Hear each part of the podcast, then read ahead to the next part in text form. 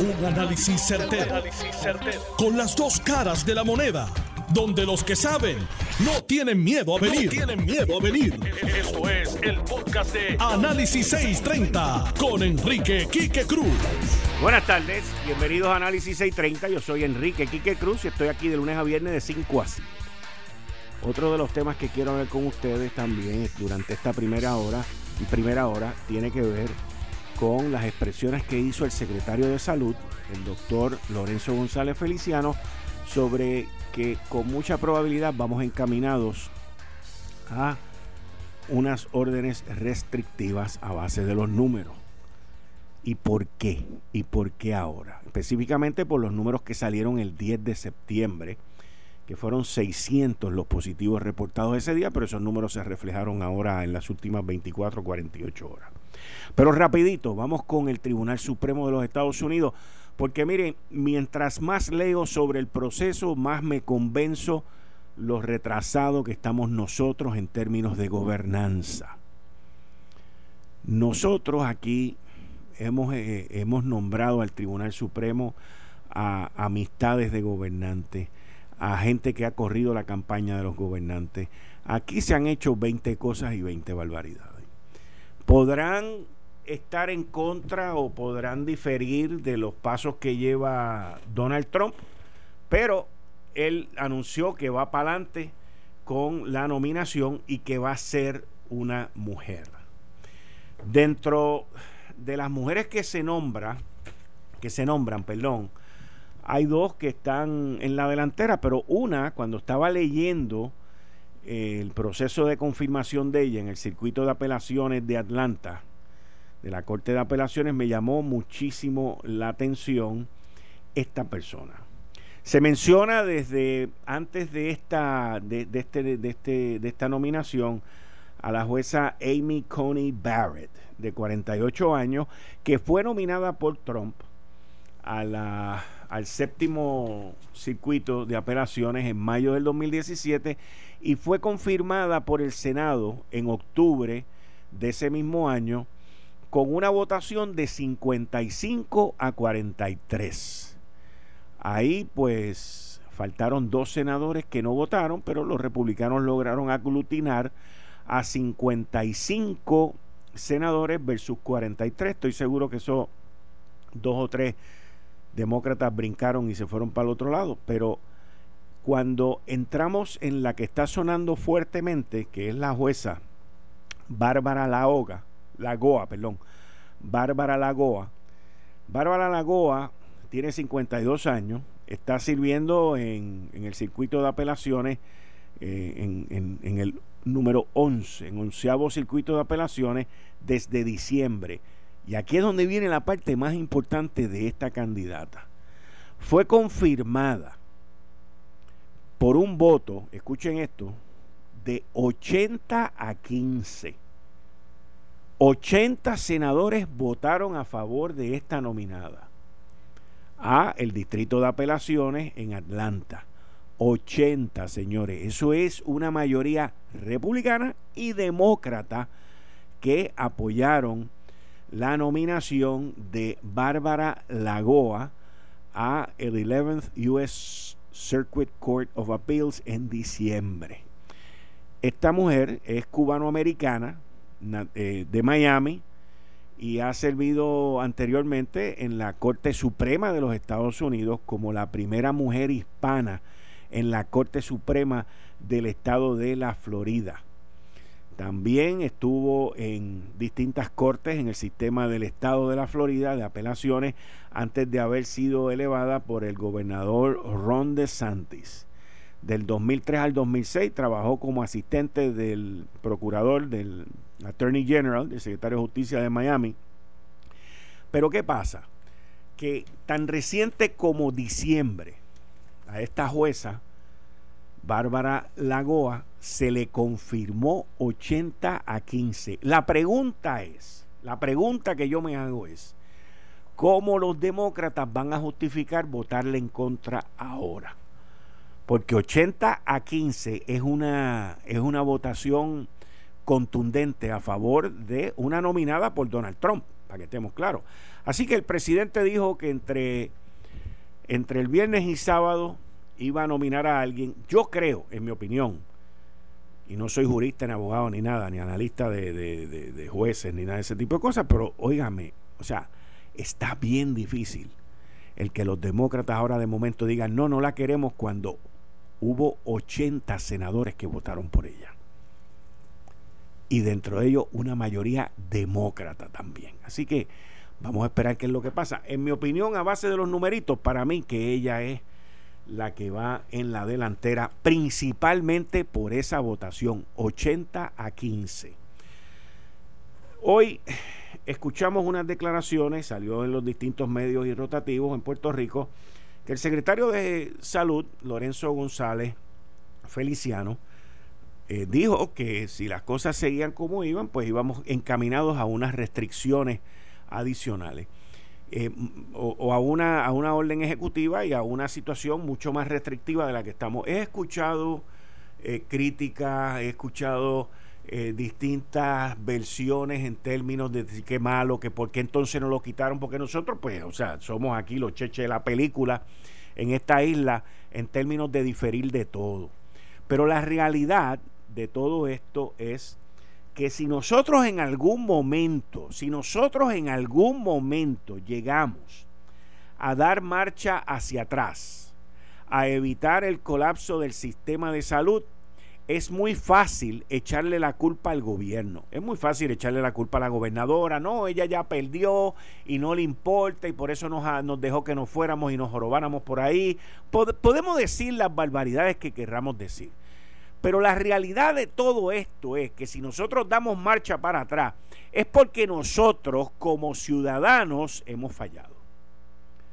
Yo no le puedo echar la culpa al gobierno, señores. Somos nosotros los que hemos fallado uno de los países, uno de los países que más sufrió el colapso de su sistema de salud fue la ciudad de Nueva York, fue Italia, España. Entre esos tres se ganaron la medalla de oro del descalabro del coronavirus. Pero Italia en específico, que tuvo y que lleva un total de contagios de 298.156 y ha tenido 35.507 fallecimientos.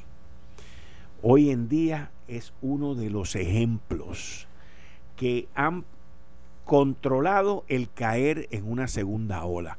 Y yo estoy seguro que muchos de ustedes que me escuchan se acuerdan del momento en que Italia sufrió el momento en que España estuvo sufriendo y España está siendo dado, le están dando bien duro ahora con esta segunda ola. Pero hoy Italia es un ejemplo del aguante de esa segunda ola. Para que ustedes tengan idea, hoy, hoy, los casos en Italia por cada 100.000 habitantes en estos últimos días reflejan 33 casos nuevos. Me escuchó bien, 33 casos nuevos por cada 100.000. En Italia están dando el ejemplo de cómo controlar esto. España hoy está en 300 casos nuevos por cada 100 mil y Francia en 158 casos por cada 3 mil. Los italianos han comenzado un reinicio de actividades que ha sido cauteloso, que ha sido gradual. El inmunólogo estadounidense Anthony Fauci, uno de los mayores expertos del virus en el mundo, advierte en una entrevista en el periódico La República de Italia lo siguiente. Lo que está pasando en España y en muchos sentidos también en Francia es muy preocupante. Italia debe tener cuidado. El reinicio de actividades debe ser con mucha cautela y gradual. Italia de momento ha evitado la segunda ola del virus gracias a una serie de medidas, escúcheme bien, que la gente ha respetado con bastante disciplina. Uno de los centros en Italia fue Milán y allá los italianos no han vuelto. En Italia no hemos vuelto a los niveles de contagio de marzo como en otros países europeos porque hemos tenido cuidado en normas básicas y no podemos bajar la guardia. El distanciamiento social, las mascarillas y evitar la multitud son clave dijo de manera contundente eh, Walter Richardi, que es parte del comité científico que asesora al gobierno y es consejero del ministro de Sanidad. ¿Y cuáles han sido esas medidas? Miren, son las mismas que nosotros tenemos aquí. Son las mismas, son las mismas. Italia no ha querido recortar los 14 días establecidos de cuarentena. España y otros países europeos lo han recortado a 7 o a 10. Italia tiene por todos sus ciudadanos en todo el país una estrategia de vigilancia activa. Y esta vigilancia están comprometidos todos, todos. Cuando se descubre un caso positivo, incluso asintomático, se hacen test a toda la red de forma parte de esa persona, tanto en familia como en el trabajo y relaciones sociales. Hoy esta estrategia de vigilancia activa se está utilizando en todo el país. Los test se realizan en los aeropuertos de los viajeros procedentes solamente de países considerados de alto riesgo. ¿Cuáles son esos países? España, Grecia, Croacia y Malta por ahora. Así que abrieron los estadios, el fútbol allá, lo que se llama como el soccer, el balompié comenzó, la liga eh, de Italia, y en estadios donde caben 100 mil personas se están permitiendo que vayan mil aficionados. Esto es la Serie A. Y así por el estilo, señores.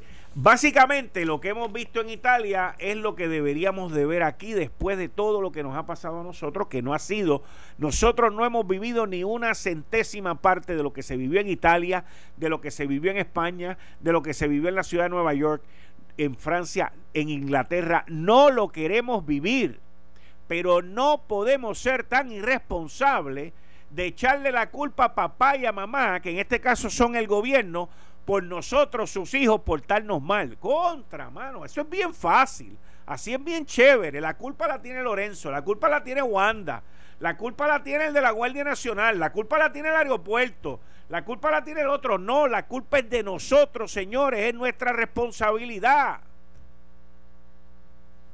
Eso también. Eso también. ¿Cómo es el caso? Miren, les voy a cambiar el tema. Voy a cambiar el tema. Desde hace meses, cuando empezó lo del PUA, aquí cubrimos lo del PUA, cubrimos todo. ¿Qué es el PUA? El PUA es el suplemento ese que aprobó el Congreso de los Estados Unidos, el presidente Trump, que le daba desde marzo hasta julio 31 600 dólares semanales a los desempleados. Pues aquí vinieron los que nunca han trabajado Aquí vinieron los que no tienen edad para trabajar. Aquí vino Raimundo y todo el mundo. Hicieron un fraude espectacular. Y ahora van detrás de todos ustedes, señores. Detrás de todos ustedes. Hablan, según el secretario del Trabajo, Carlos Rivera Santiago, habla de 10 mil o 15 mil empleados públicos que se pasaron de listo. Y si en el, en el empleo público hay 10 mil o 15 mil, en el sector privado deben haber como 60 mil, porque eso es así. Eso es así. La secretaria de Justicia interina, tal y como se lo explicamos la semana pasada aquí, dijo que habían de 300 mil, de 307 mil solicitudes, como 100 mil que tienen rasgos de fraude. Pues ahora aquí sale, mira, en endy.com, más de 3.500 personas devuelven los cheques del PUA en solo cinco días. El Departamento del Trabajo recuperó 5.6 millones de beneficios pagados a personas que no eran elegibles los van a coger. Y entonces con todo y eso hay gente que todavía insiste en cambiarlo. Y ahí cogieron a una mamá y a una hija, a las dos, tratando de darle el tumbe. Van a coger. Las probabilidades de que los cojan son más de que no los cojan. Y usted tiene un atenuante, vamos a decir, un, un beneficio, es menos malo. Si usted va, mira, aquí están, aquí están los chavitos. Todavía no se sabe nada del trambollete en el colegio privado. Todavía no se sabe nada de los empleados públicos. Pero señores, si usted quiere, haga algo, porque si no, hello, vamos para allá. Vamos a buscarlo usted. Esa es la que hay, esa es la que hay. Miren, desde la semana pasada cuando la gobernadora designó a Osvaldo Soto, secretario de Asuntos Públicos, pues se formó el reguero, se formó La Cámara de Representantes, que en este caso lo aprueba, también a quien va para el Contralor, al igual que el Senado, pues tomó lo que yo entiendo que es la decisión correcta de llevarlo a través del proceso. y hoy era ese día. No sé por qué esperaron cinco días para hacer esto, lo cual hace más largo la situación. Pero hoy se dio eso. Yo me imagino que en breve, o si no ya lo deben haber dicho, el que pues no tiene los votos y que y que no van para adelante, que lo colgaron. Eso es lo que Johnny Méndez y otros eh, representantes han dicho allí. Y al, igual eh, vi cuando en las vistas José Aponte las estuvo presidiendo, eh, vi y escuché las expresiones del representante del Partido Independentista puertorriqueño, Denis Márquez, eh, escuché las, reacciones de Johnny Méndez, presidente de la Cámara, escuché las reacciones de José Aponte, escuché las reacciones a favor por parte de el representante Quiquito Meléndez hacia Osvaldo Soto, y, he escuchado una diversidad de representantes. Escuché las de Tatito Hernández y la del Caucu, que pues la recomendación de él es que le votaran en contra. Y yo escuché todo esto. Y le digo a todos los representantes, a todos, a todos, y, a quien le caiga el sallo que se lo ponga, porque no estoy generalizando, no fueron todos.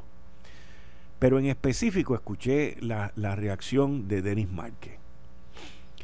Eh, y, yo entiendo que en estos procesos, no importa si tú eres minoría, mayoría o lo que sea, tú estás representando un escaño, tú estás representando un sector del pueblo que votó por ti. Nosotros tenemos una seria, una seria problemática con el respeto en esta isla, pero muy seria.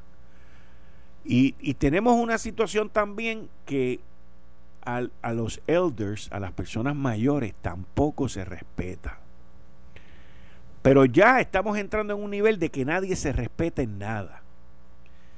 Y los funcionarios públicos, esto no va nada más que con los legisladores, los funcionarios públicos deberían de comenzar a dar el ejemplo cuando hacen expresiones sobre X o Y situación y no hay que faltarle el respeto a nadie, ni hay que usar palabrería que insulte o que le falte respeto a segundos o a terceros.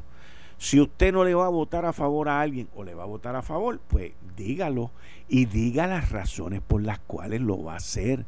Pero no hay necesidad de insultar. Si usted entiende que Osvaldo tiene las competencias o no tiene las competencias, pues lo dice. Y con eso, pues ya, y dice, y le voy a votar en contra. O inclusive puede decir, mira, si quiere llegar más lejos, dice, y me voy a dar el gusto de votarle a favor o de votarle en contra.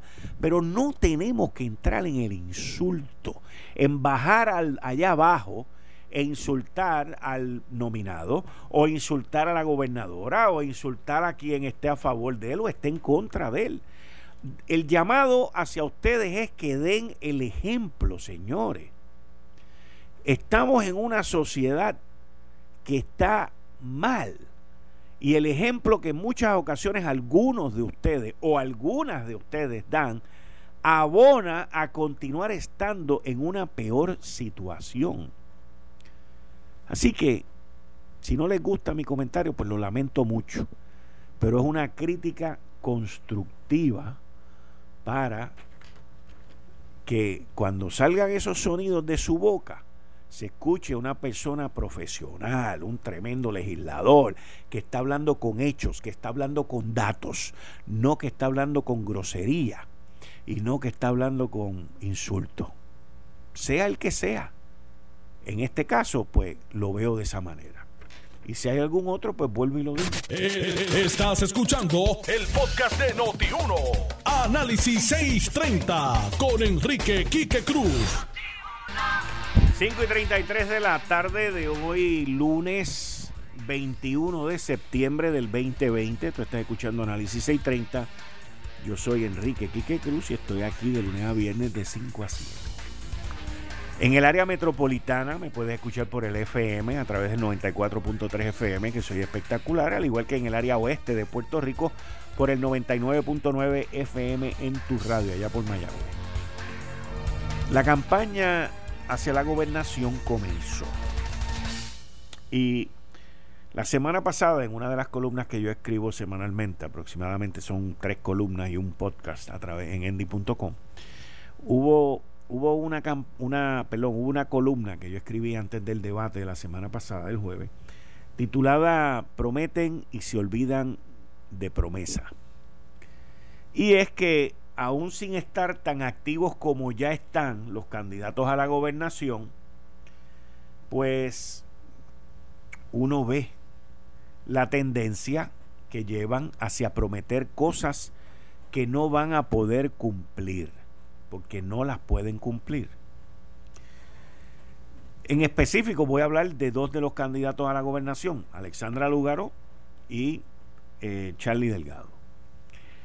Charlie Delgado aparece en una nota en, en de ayer, donde dice Carlos Delgado Altieri se compromete a derogar la reforma laboral de Ricardo Rosselló. Y el subtítulo dice, el candidato a la gobernación por el PPD anticipó que de ganar las elecciones en noviembre revisará todo el ordenamiento legal laboral de Puerto Rico. Y aquí volvemos a lo que yo escribí en la columna la semana pasada. Cualquier ley que tú vayas a derogar y que trastoque de alguna manera a los empleados públicos que tienen que ver con el plan fiscal y el gasto público, pues tú tienes que conseguir la fuente de ingreso de diferencia de ese gasto adicional. O de lo contrario, la Junta de Supervisión Fiscal te va a mandar una cartita diciéndote, eso no va porque no cumple con el plan fiscal y si no y si te pones bravo, pues entonces te llevan allá donde la Corte federal, donde se está llevando a cabo el proceso eh, gubernamental también, y te la derogan por orden de la jueza Laura, Taylor Swain. Entonces, lo mismo fue lo que prometió Eliezer Molina en el debate, que él dijo que los trabajadores eran los que iban a correr el gobierno. Lo mismo con esto de la reforma laboral. Hay muchas cosas con las cuales yo puedo estar o no puedo estar de acuerdo, pero todos tienen que estar de acuerdo que cualquier pelito, pelito que le muevan alguna ley, que mueva algún costo, la Junta de Supervisión Fiscal tiene completa injerencia. Eso ya lo avaló el Tribunal Supremo de los Estados Unidos, el Tribunal Apelativo. Eso se ha, olvídate, se ha pasado por cuanto se da su. Entonces, y esto lo digo porque dentro de las declaraciones que veo aquí, eh, el candidato por el Partido Popular dice lo siguiente, y cito, voy a revertir estas medidas extremas en contra de la clase trabajadora para proveer de forma adecuada, eficiente y urgente los fondos necesarios que le corresponden al pueblo trabajador. La segunda transformación de Puerto Rico está guiada por la justicia social. Hoy se ha disparado el desempleo y se ha reducido significativamente la tasa de participación laboral. Una cosa no tiene que ver con la otra, pero la realidad es que cualquier beneficio que cualquier candidato, incluyendo Pedro Pierluisi, le quiera devolver a los trabajadores en Puerto Rico, pues lo tiene que aprobar la Junta de Supervisión Fiscal, porque usted no va a legislar para dejar a los empleados públicos fuera de todo esto. Y eso es así de sencillo. Y ahí es donde entran todas estas promesas que no cuentan y no se lo dicen a usted con la ley promesa. Miren, le voy a dar un ejemplo de, de otra candidata, por ejemplo, Alexandra Lugaro hizo su presentó un montón de páginas ahí, un mamotreto sobre la ley, una ley que van a presentar tan pronto como dicen ellos, tan pronto ellos ganen, en donde van a van a poner como salario base como salario básico, 75 eh, mil dólares para los miembros del gabinete. Y, y, eso suena bonito. Eso suena bonito. Del dicho al hecho hay un gran trecho. Y el problema aquí no es que un secretario de justicia se gane 75 mil dólares. Ese no es el problema. El problema no es que un secretario de salud se gane 75 mil dólares. Ella hace una comparación de que nadie se puede ganar más que el gobernador. Mire, el gobernador no se mete la mano en el bolsillo. Una vez ganan a los gobernadores y a las gobernadoras de esta isla, le agarra, viene un sastre especial, el que le hace toda la ropa y le hace toda la ropa sin bolsillo. Los gobernantes en Puerto Rico no tienen bolsillo porque ellos no necesitan meterse la mano en los bolsillos. Usted se mete la mano en el bolsillo para buscar la llave del carro, ¿verdad? Ellos no, ellos tienen choferes. Ustedes se meten la mano en el bolsillo para buscar dinero. Ellos no, porque ellos le pagan todo. Ustedes le meten la mano en el bolsillo para buscar su, su, cartera. Ellos no necesitan cartera, ellos no van a necesitar cartera. Inclusive hay muchos que después de dejar de ser gobernantes siguen con la costumbre para que le paguen las cosas. Estoy hablando en serio, esto es así. Esa es la vida real. Bueno, tienen los cachetes grandes, algunos, otros no. Pero esa es la realidad. Y, y si usted en medio de esta pandemia, en medio de esta situación salubrista, por ejemplo, pues se va a buscar un secretario de salud que lo va a conseguir por 75 mil dólares, pues mire, vacúnese bien. ¿Ok? Vacúnese bien. Y tome usted las restricciones pertinentes para que no se enferme.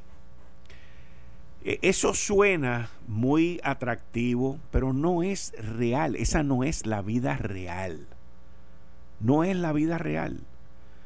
O sea, eh, son cosas que, que suenan lindas en una campaña de elecciones y yo le garantizo a usted, se lo garantizo de que cuando ganan hacen todo lo opuesto y van a terminar haciendo todo lo opuesto. Para mucha gente, para mucha gente, un salario de 75 mil dólares, pues suena como un mega, bueno, suena como la loto, suena como un mega salario. Pero la realidad es que para un médico entrenado, eh, un infectólogo, o sea, esas personas, muchos de ellos, cargan con préstamos de 400 y 500 mil pesos. Sí, porque tienen que coger préstamo para graduarse y para todas estas. O sea, aquí tenemos que mirar las cosas como son. Porque las cosas no funcionan como dice el libro. Por eso yo con todo respeto digo, o sea, yo escucho a veces economistas, a excepción del economista Antonio Rosado y del economista Jorge Helguera que están en este programa, pero hay otros economistas que yo los escucho que vienen con unas fantasías brutales de libro, pues se nota claramente que en su vida nunca han estado allá afuera en la calle moliendo vidrio y raspando la brea para ganarse un buen billete. Y esa es la realidad. Esa es la realidad. Cuando tú te tienes que salir allá afuera y competir, porque no te regalan nada, cuando tú te tienes que tirar allá afuera y sobrevivir y nadar, porque si no te hundes y te ahogas, ahí tú te das cuenta. Y cuando tú te gastas 200, 300 mil pesos, como hay muchos profesionales en Puerto Rico en su educación y tienen que pagar los préstamos después, pues te das cuenta que se le hace prácticamente imposible vivir con 75 mil pesos. Bueno, está bien, me puedes venir con el cuento de que tú los vas a conseguir esto y lo otro. Me gustaría saber quiénes son me gustaría saber la experiencia de un secretario de justicia que es necesario en esta isla, alguien competente con el conocimiento y la experiencia que acepte por 75 mil pesos. Va a haber gente que lo va a aceptar. No me malinterprete, va, va a haber mucha gente que lo va a aceptar porque se gana menos que eso mucha gente lo van a aceptar. Bueno, yo personalmente creo, yo personalmente creo que es una locura el tener un secretario de justicia hoy en Puerto Rico ganándose 105 mil dólares. Y usted dirá, ¡bah! Eso es escandaloso. No, no es escandaloso, es que es la verdad. Si tú quieres un buen secretario de justicia, pues lo conseguirás a 105 mil pesos y esa experiencia y eso es lo que vas a tener ahí y lo mismo con educación y lo mismo con el otro y lo mismo con el otro. ¿Por qué? Porque el mensaje, mis queridas amigas, amigos, no es un mensaje de competencia, no es un mensaje de profesionalismo, no es un mensaje de necesidad, es un mensaje de lucha de clases. Eso es lo que es. Es un mensaje de lucha de clases. El gobierno ya te está estableciendo lo, el tope de lo que tú te puedes ganar. Y como dice muy bien la agenda de ellos, dicen, ¿qué es lo que dicen? Dice que en el sistema contributivo van a aportar aquellos que más ganen. Pues que así es como tiene que ser. Así es como tiene que ser y así es como siempre ha sido. Pero cuando tú lo dejas ante esa amplitud, entonces vienen unos cuestionamientos de cuánto más. ¿Cuánto más? ¿Cuánto más los que más ganan van a tener que aportar? Porque para mucha gente no es suficiente lo que aportan. Esa, esa es la tranquilla que hay en todo esto. Para mucha gente, pues lo que se aporta hoy en día no es lo meritorio dentro de su cabeza y dentro de su estado de gobierno. Eso te lleva a la lucha de clase, que se vio muy bien marcado, se vio muy bien marcado en el debate. Porque cuando le cayeron encima a Pedro Pierluisi, que si él había estudiado en Marista, que si, básicamente lo que dieron a entender era que él era un riquito, que esto y que lo otro, que yo sepa, clase media, estudió, trabajó y echó para adelante, que yo sepa. Y eso es lo que yo he visto. Mi mamá fue maestra de escuela pública. Eh, se graduó de universidad, la Universidad de Puerto Rico, eh, para ser maestra. Y el gobierno de Puerto Rico en 1958 le envió a Washington, D.C. a hacer una maestría en American University de inglés, con la condición de que tuviese un año allá con todos los gastos pagos y cuando volviera tenía que venir a Puerto Rico a enseñar inglés. Y ella cumplió con su compromiso. Un proyecto de Luis Muñoz Marín, señores. Y aquí se enseñaba inglés como era de verdad. Aquí la gente aprendía inglés en las escuelas públicas con ese proyecto. Lo abandonaron, lo dejaron, se jorobó el proyecto. Pero doy el caso de ella porque yo estudié en escuela pública dos años. Cuarto grado y quinto grado. Fueron dos años que estudié en escuela pública. Pero antes de eso estudié en escuela privada y después de eso también estudié en escuela privada. Y con mucho sacrificio que ella tomó, que ella hizo y que ella este, llevó a cabo, eh, con una beca fui a estudiar a Estados Unidos. Porque ella como madre, como maestra, quería darme la mejor educación, que es el anhelo y el deseo de muchos padres. No hay nada malo.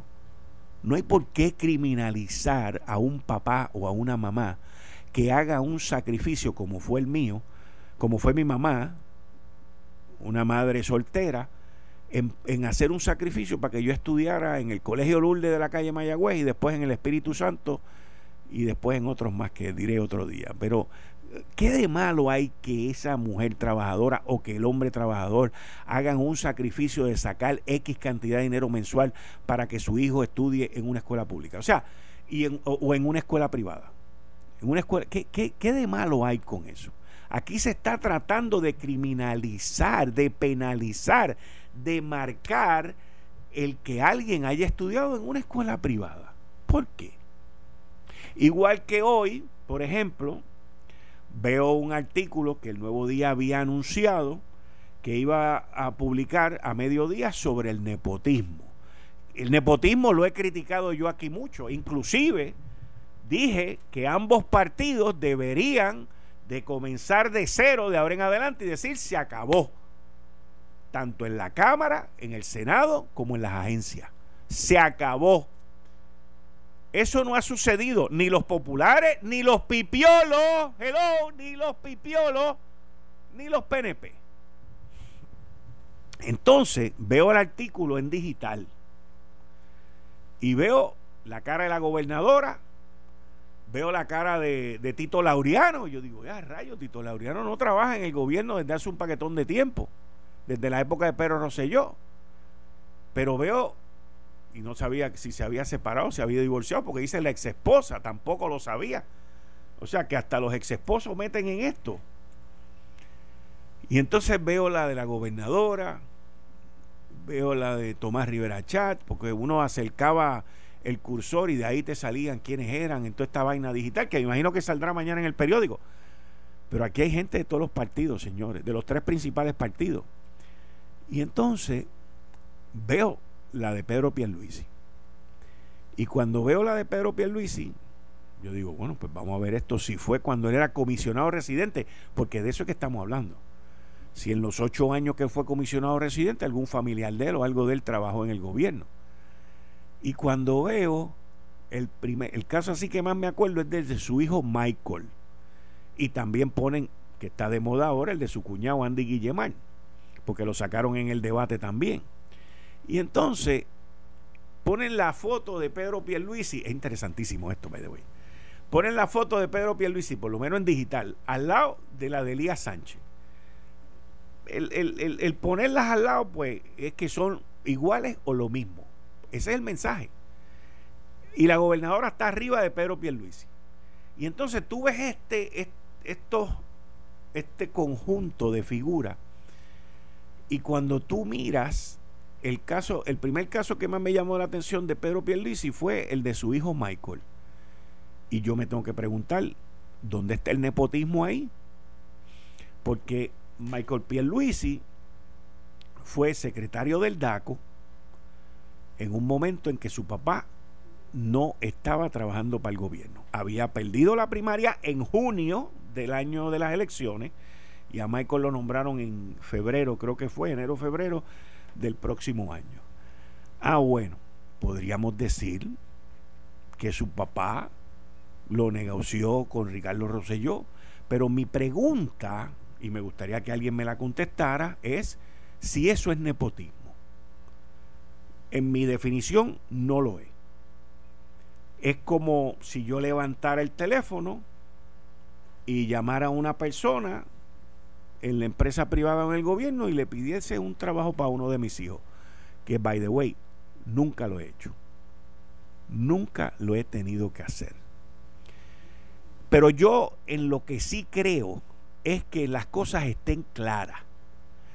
Y lo que yo también creo es que todos los partidos políticos, todos los que estén compitiendo en esta elección, tienen que tener una regla de que esto se acabó. Si yo soy electo, no va a haber nadie, ningún familiar mío que va a estar envuelto en esto. Y así también es en la empresa privada, a menos que la empresa sea una empresa familiar, como fue donde trabajó Alexandra Lugaro prácticamente toda su vida. Si es familiar, ahí no hay nepotismo. Ahí hacen lo que les dé la gana. Porque eso no es gobierno. Esto fue el, podcast de Notiuno. Análisis 630 con Enrique Quique Cruz.